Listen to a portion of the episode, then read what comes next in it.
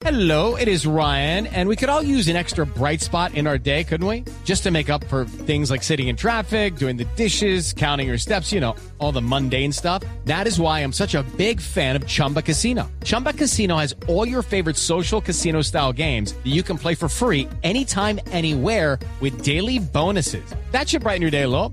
Actually, a lot. So sign up now at chumbacasino.com. That's chumbacasino.com. No purchase necessary. BGW. Void were prohibited by law. See terms and conditions. 18 plus. Muy bien, vamos a hablar de un tema que es bien interesante, que nadie conoce como hiperhidrosis, pero que es una, no, no, no podemos decir qué patología, pero es una dificultad que tiene una de cada diez personas. ¿Ah, sí? Sí, estamos hablando de las personas que sudan mucho, Mm, ¿no? Como dicen, como dicen los muchachos, que hacen muchos mapas debajo de los brazos. Sí. ¿no? Que están, eh, que tienen un, un problema grandísimo y que cualquier ropa que se ponen o lo que sea, pues siempre están mojados, mojados, mojados y es incómodo. Así que hemos eh, traído un invitado bien especial, es el doctor Arturo Argote, jefe del Departamento de Dermatología de Colsanitas. Doctor Argote, muy buenos días. Buenos días, ¿cómo están? ¿Cómo les ha ido? Bien, muchas gracias. Pues bueno, primero, ¿qué es la hiperhidrosis? Bueno, mire, la, la hiperhidrosis es tal cual lo que estaban mencionando ahorita.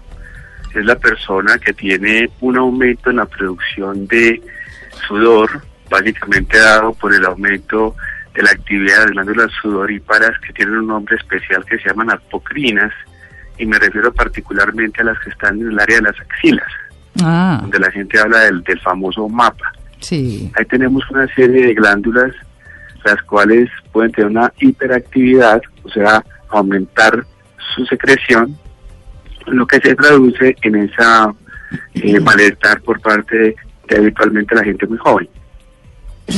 Eso, eso es que hereditario o se produce por algo. ¿De dónde viene? Eh, lo que pasa es que sudar es normal, No, claro. no es que sudar sea un, e- un evento de enfermedad, el problema es la cantidad. Yo le quiero hacer una El pregunta. realmente, Sí. el problema realmente está basado en que el individuo tiene una susceptibilidad mayor y recuerden que cuando uno está nervioso, cuando el individuo tiene una serie de actividades físicas, la, el sudor está hecho para cualquier calor, de manera fisiológica. De tal Mm. forma que una persona cuando hace ejercicio, por ejemplo, hoy en la mañana, si una persona haciendo ejercicio, va a tener una mayor sudoración, que es un proceso fisiológico. Bueno, pero ¿desde El dónde empiezas? está- Sí. cuando el individuo está tranquilo, cuando el individuo está eh, no está haciendo un ejercicio importante, cuando el individuo está eh, en, condiciones basales y normalmente está trabajando o está estudiando o algo y se produce un en la sudoración que hace que el individuo tenga ese mapa y, y, que le molesta, que le incomoda, sin contar lo que es la promidosis, que es el cambio de color de, del sudor y sin contar también el problema que se produce en el paciente con, con la sensación de humedad en su, en su ropa, ¿no?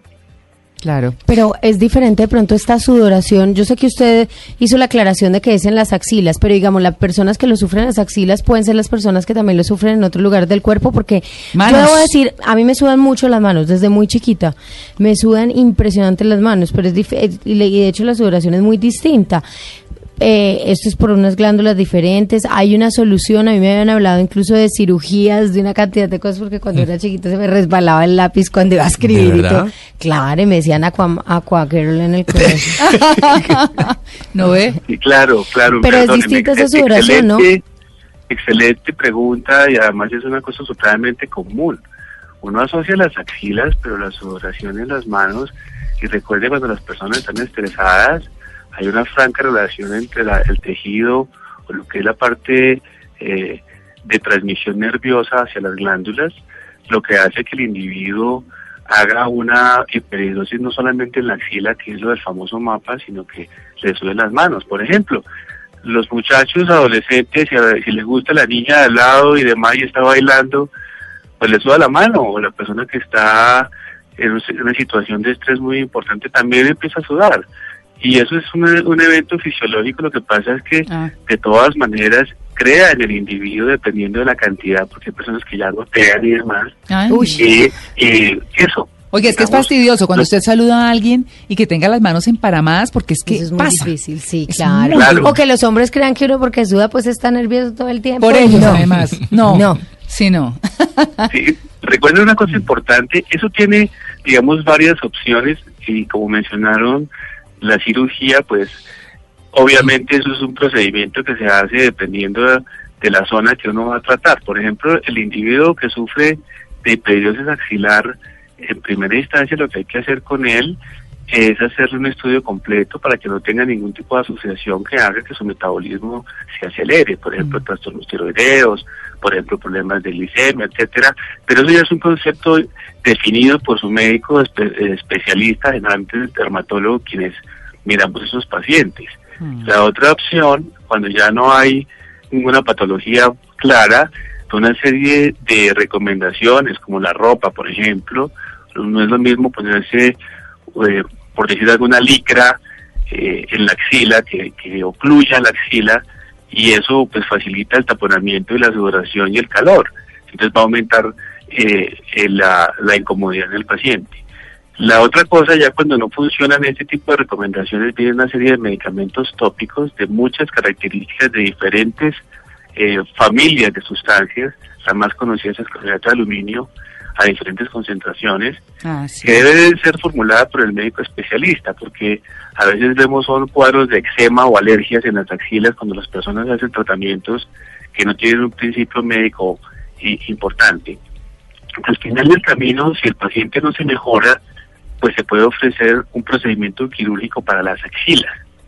Ese procedimiento es una aspiración de las glándulas sudoríparas apocrinas ubicadas en las axilas. Se hacen unas incisiones en el área de la axila y por medio de una succión eh, se aspiran esas, esas glándulas sudoríparas que puede ser con diferentes métodos, desde procedimientos de aspiración convencionales con jeringa hasta procedimientos con láser y con curetaje de esas eh, glándulas sudoríparas. Ya para situaciones muy particulares, muy especiales, que no responden a los tratamientos, ahí sí incluimos las manos, eh, por decir alguna cosa, un, un diplomático, ya un individuo ya arriba de 35 años que tiene que saludar a todas las personas y llega toda la, la comitiva y le dan la mano y el hombre pues está con la mano completamente mojada, pues son, son personas que definitivamente dentro de, su, dentro de su labor, por ejemplo, el guitarrista que hasta daña las, las cuerdas de la guitarra, pues Mm. situaciones muy puntuales y muy especiales, se hace una evaluación médica importante, lo mismo el impacto psicosocial, emocional del, del individuo, y con base en eso se toma la decisión de hacer una cirugía ya de unas características mayores. Hay una cirugía que se llama simpatectomía transtorácica, cuya persona indicada para hacerlo es el cirujano de tórax con experiencia en el procedimiento, y eso ya implica una anestesia general, se pasa un tubo, se hace una eh, eh, ablación o se, o se corta la comunicación del simpático y los pacientes, eso más o menos implica un día o día y medio, vuelvo y repito, eso lo debe hacer una persona, un cirujano de tórax, una persona con experiencia en ese tipo de procedimiento y eh, eso hace que, que el individuo deje de sudar eh, en las axilas y deje de sudar en, en, en las palmas, en las manos, con buenos resultados. Incluso en la en la en, en Colsanitas y en, en la Reina Sofía tenemos las personas idóneas para hacer ese procedimiento con unas indicaciones muy puntuales y yo quiero hacer énfasis en eso porque un muchacho que está haciendo una actividad física importante, que tenga 13, 14, 15 años, pues es un muchacho que va a tener más sudoración que una persona de 35, 40 años por diferentes razones médicas, pero digamos que eso no es para todo el mundo. No, por Tiene que haber supuesto. un concepto muy, muy claro, muy científico y como dijimos al principio, lo más importante es el tratamiento médico para llegar al final, que sería algo de procedimiento quirúrgico. Muy bien, doctor Arturo Argote, jefe del Departamento de Dermatología de Colsanitas. Pues muchas gracias, ahí está. Eh, es una dificultad que tiene solución. Cirugía o algún tratamiento si no es tan grave. En fin.